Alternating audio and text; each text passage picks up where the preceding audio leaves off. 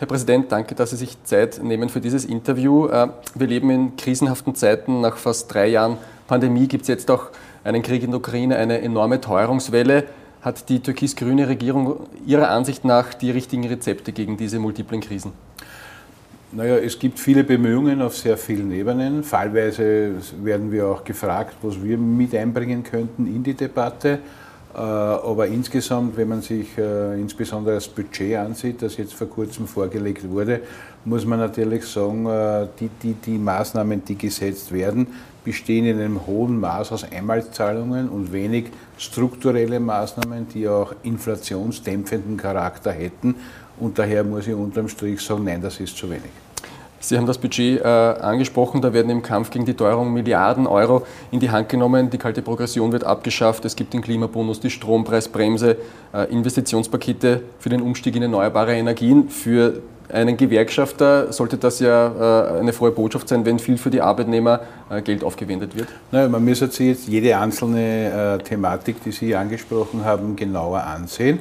Das kann man auch tun und zum Beispiel der, die 500 Euro, was Sie jetzt alle gekriegt haben, im Zusammenhang mit dem Klimabonus und also 250, 250, das gilt ja für 2022 und das ist eine Einmalzahlung. Einmalzahlungen äh, haben den Umstand in sich, dass das Wort einmal beinhaltet ist. Das heißt, es gibt einmal ein Geld und mit dem kommt man dann vielleicht halt einmal am Monat oder wenn es viel ist, zwei aus aber die Preise werden ja deswegen nicht geringer und gehen nicht runter. Und äh, wenn man sich das Budget ansieht, zum Beispiel beim Klimabonus, dann ist es schon ab nächsten Jahr so, dass der so umgesetzt wird, wie es ursprünglich geplant war, also 100 oder 200 Euro, je nach Wohnortnähe.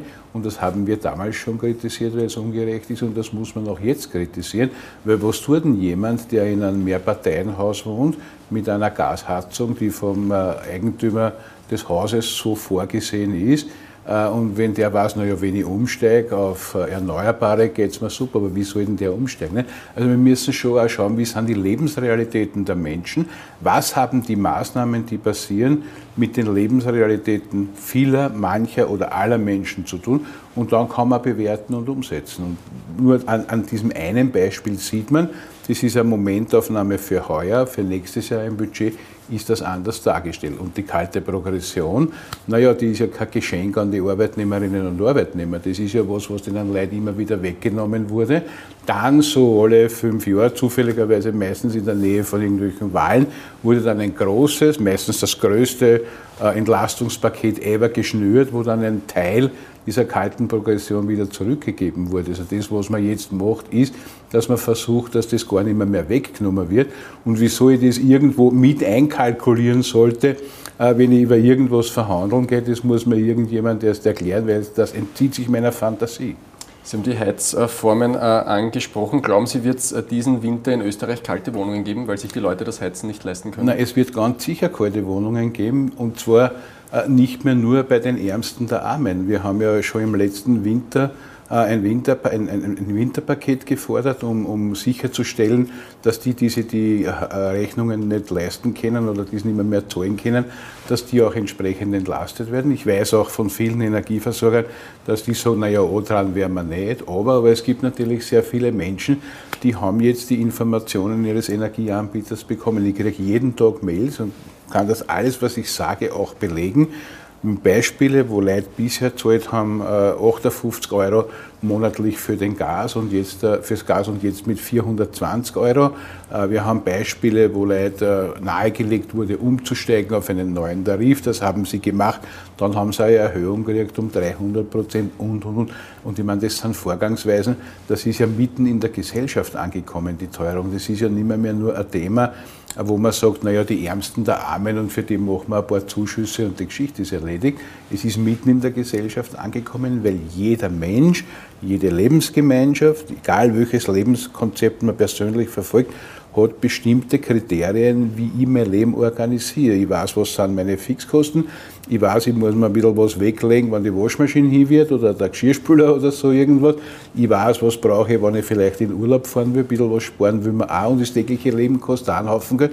Und auf einmal verändern sich ein Parameter besonders stark mit 200, 300 Prozent und weitere andere, wenn man, um die, wenn man zum Beispiel daran denken, der Wocheneinkauf, dass der um 18 Prozent gestiegen ist, bei einer jetzigen Inflationsrate von 10,5 Prozent, dann sind das gewaltige Veränderungen, die mitten in der Gesellschaft drin sind. Das ist nicht mehr nur ein Thema der Armen.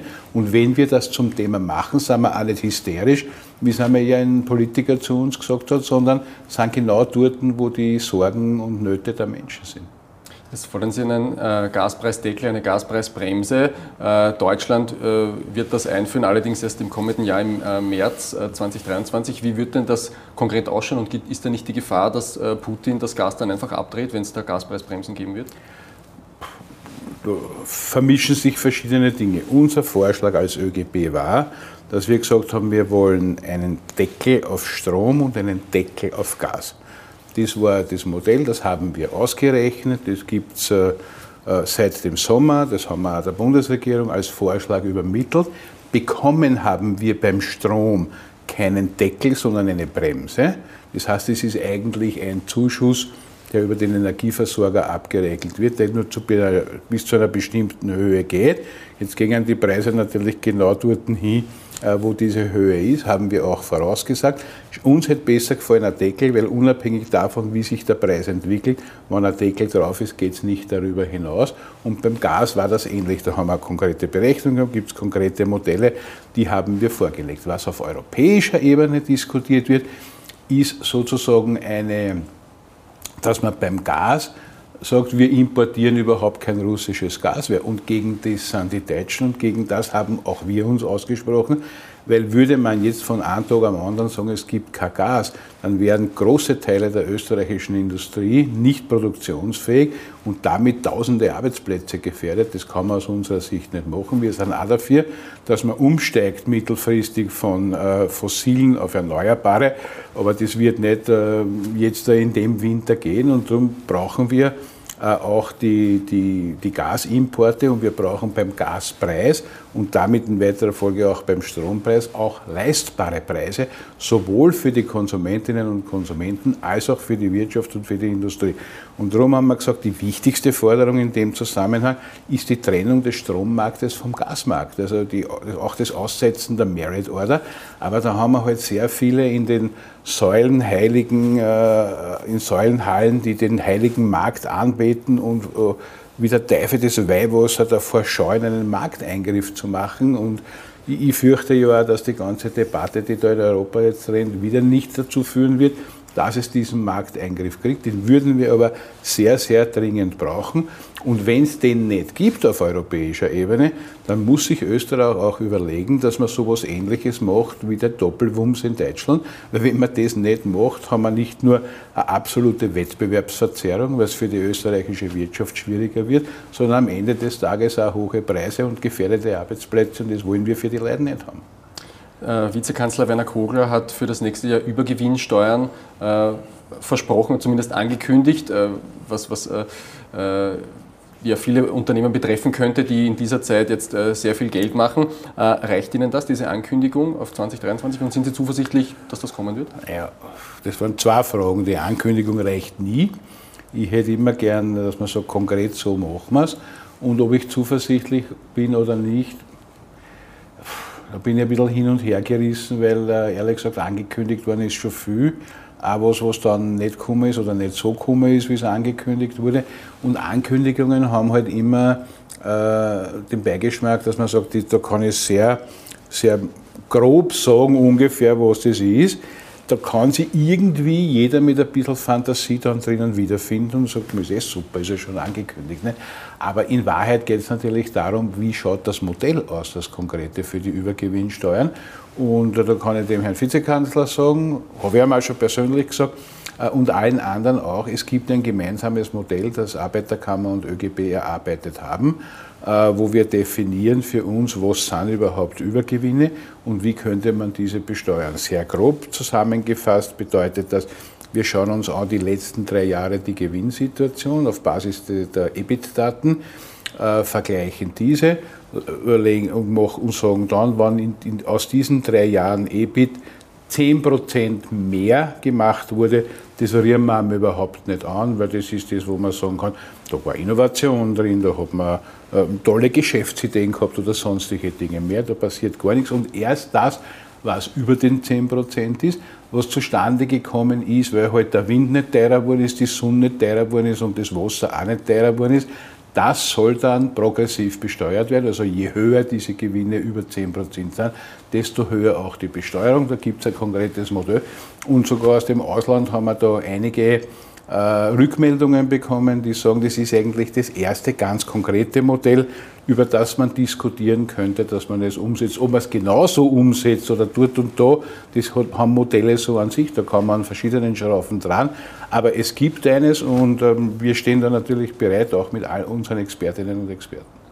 Äh, Sie fordern auch eine Millionärssteuer, äh, schon seit längerem. Äh, aber wenn es eine Vermögensteuer nicht mal unter einer SPÖ geführten Regierung gegeben hat, warum soll es die jetzt geben? Na, ich glaube eh nicht, dass es in, in dieser Bundesregierung Schritte gibt, die in Richtung einer Vermögenssteuer gehen.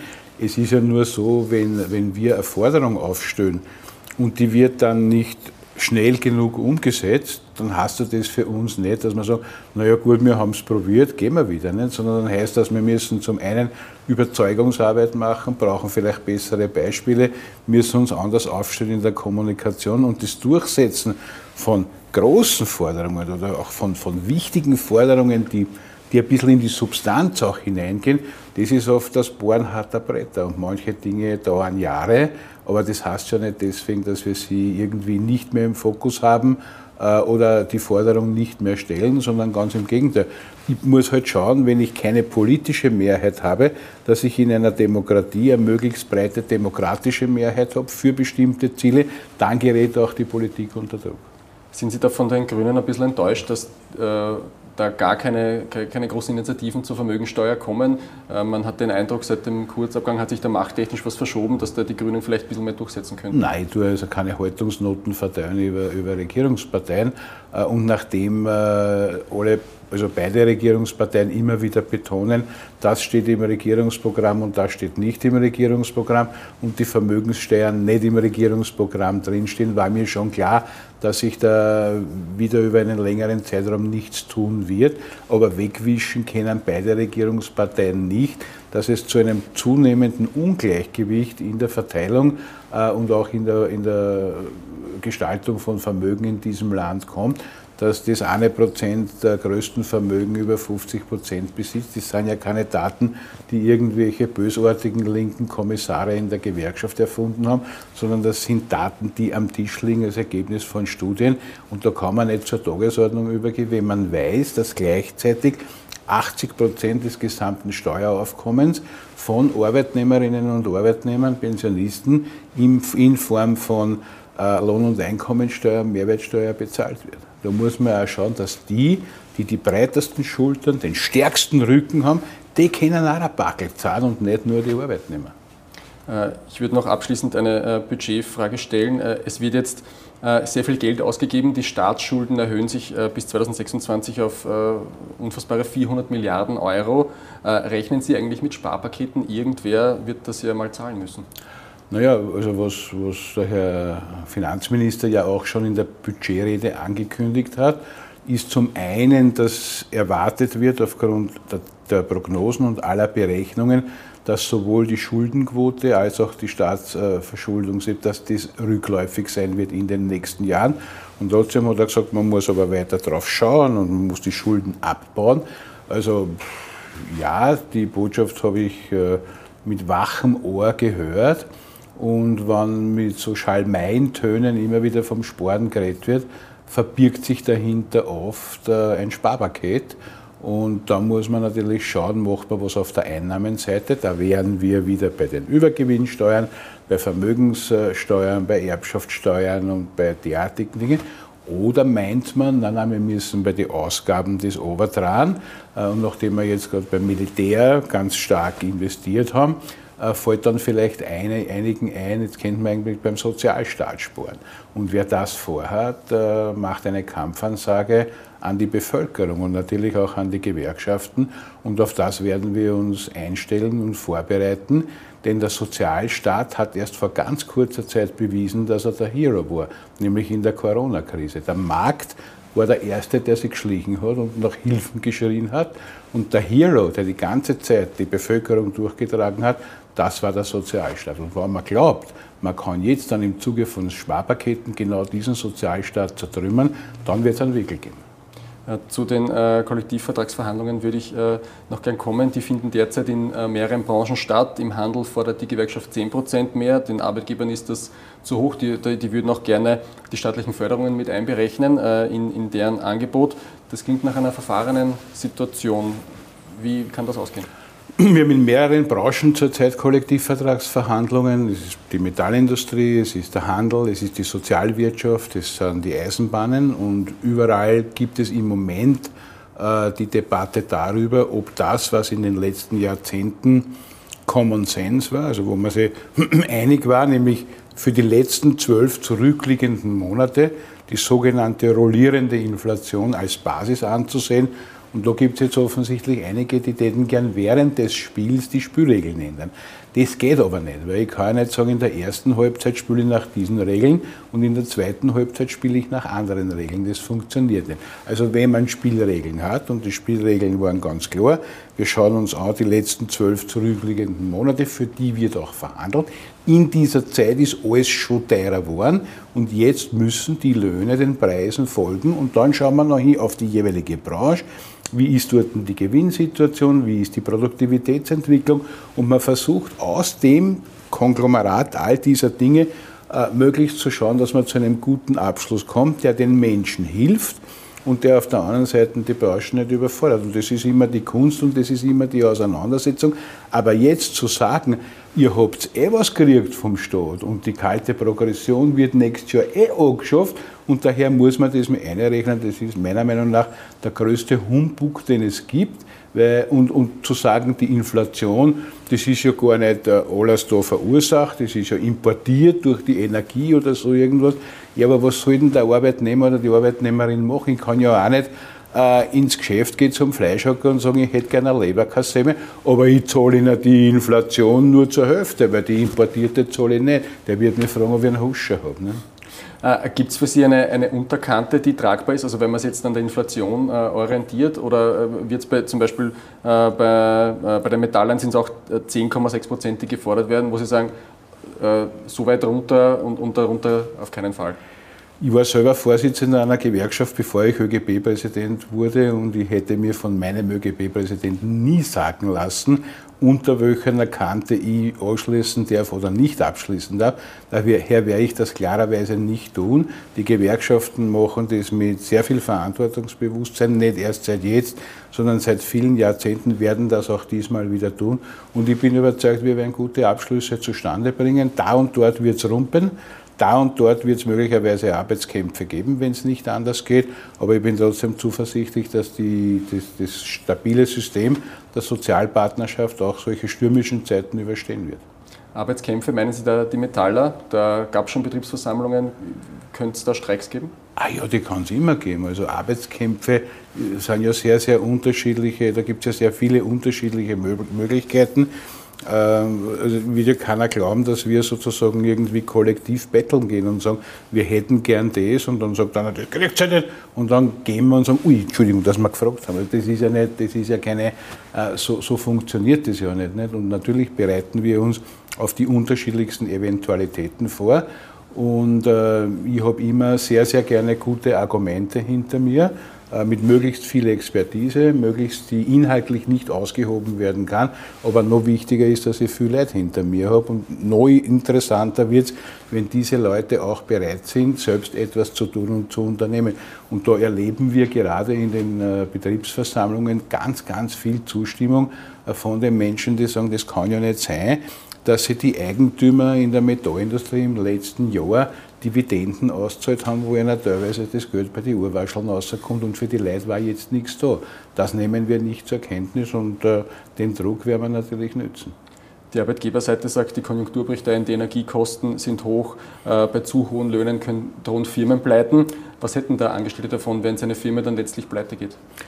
Naja, also das, das Geschichtel kenne ich ja auch jetzt seit vielen Jahren. Ne? Das fängt meistens im August an. Ne? Zuerst im ersten Halbjahr hat man dann die total sonnigen Berichterstattungen, äh, wie wunderbar die Konjunktur ist, welche tollen Ergebnisse die Unternehmen haben. Meistens rund auch um Hauptversammlungen von Unternehmen, wo man sich gut aufstellt und sagt, wie super wir sind, so mit, der, mit den Hosenträger.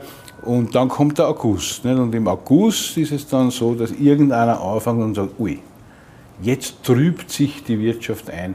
Es ziehen die Gewitterwolken auf. Da hinten am Himmel, da wird schon ganz, ganz dunkel.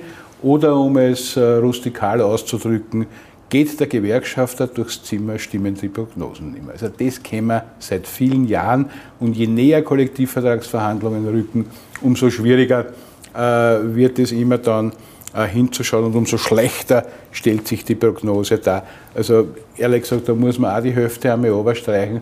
Aber ja, ich gebe ja zu, dass es auch für, für viele Branchen und für die Wirtschaft eine große Herausforderung ist. Für die wird ja auch die Energie teurer und darum gibt es ja auch für die Wirtschaft ganz, ganz viele Hilfen. Also was ich absolut nicht äh, zur Kenntnis nehme, ist, dass man sagt, die Arbeitnehmer, die sollen niedrigere Abschlüsse zur Kenntnis nehmen, weil es eh Staatshilfen gibt und über die Milliardenbeträge, die an die Wirtschaft ausgeschüttet wurden, ob das in der COFAG-Zeit war äh, oder jetzt bei den Energiehilfen, wird nicht gesprochen. Ich meine, ich vergune ihnen das eh alles, aber dann können sie nicht sagen, für die Leute ist nichts da, das macht man nicht.